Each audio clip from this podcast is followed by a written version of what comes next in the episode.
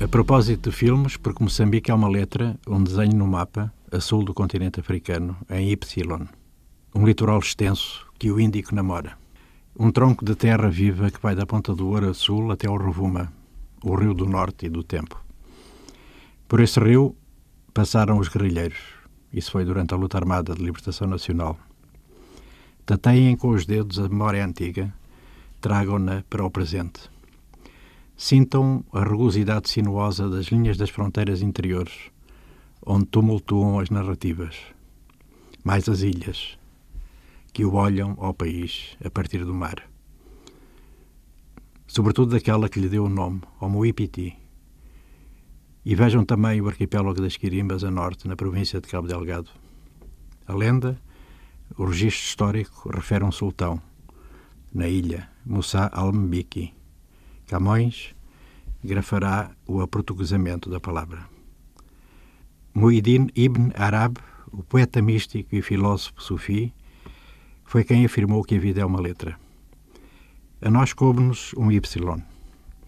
Tateia com os dedos da imaginação, com a evidência dos mapas e as vicissitudes da história. Essa vida com as suas duas hastes de letra encimando o território. A nordeste, após inclinado onde fica a província de Tete e onde corre o grande rio Zambeze. No litoral, em Cabo Delgado, a haste em Riste, depois do Planalto Maconde, que desce para o mar. É da natureza da letra guardar um abismo. Não o da orografia, do Malawi que se adentra e separa as províncias de Tete e do Niassa, mas o abismo que tem nas suas escarpas a redenção dos homens, que é para onde se sobe quando a noite cai. Porque Moçambique sempre teve homens, mulheres e homens, mesmo quando foram escravizados, mesmo depois da chamada pacificação, com a derrota de Ngongunhana em Chaimite, na província de Gaza. O último império autóctone do interior da terra.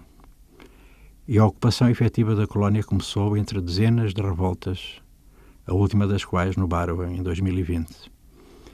Deixemos a Zambésia, no centro-norte, os seus prazos, as donas, os enfiteutas, a singularidade de um tecido humano plural, contraditório, com repúblicas revoltosas afrontando a coroa. As grandes companhias majestáticas sob a lua, a vaga, onde se projetava a noite grávida de punhais. Estas são as palavras de todos.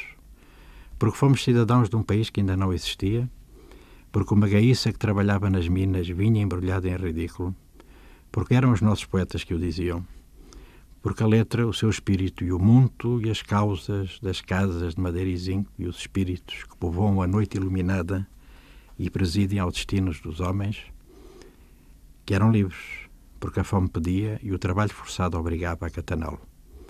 Porque a pele tinha a leveza dos pássaros e os pirilampos emitiam sinais, os misteriosos, os decisivos. E subimos as escarpas do abismo. Se a letra em Y parece obrigar a uma fatalidade, nós falamos e contamos porque queremos subir pelas escarpas, porque voamos palmilhando os trilhos do mato, porque viemos de muitos lugares e línguas e modos de ser e de estar, porque também caímos, porque agora somos os que protagonizam outras lutas e precisamos da verdade. Não existe o homem novo. Falemos das mulheres e dos homens. Uma palavra que está sempre na boca transforma-se em baba, diz um ditado africano.